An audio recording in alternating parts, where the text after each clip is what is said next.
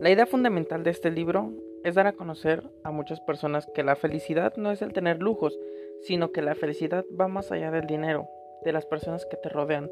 Es algo que solamente tú puedes obtener y solamente tú sabrás cuándo has llegado a la felicidad.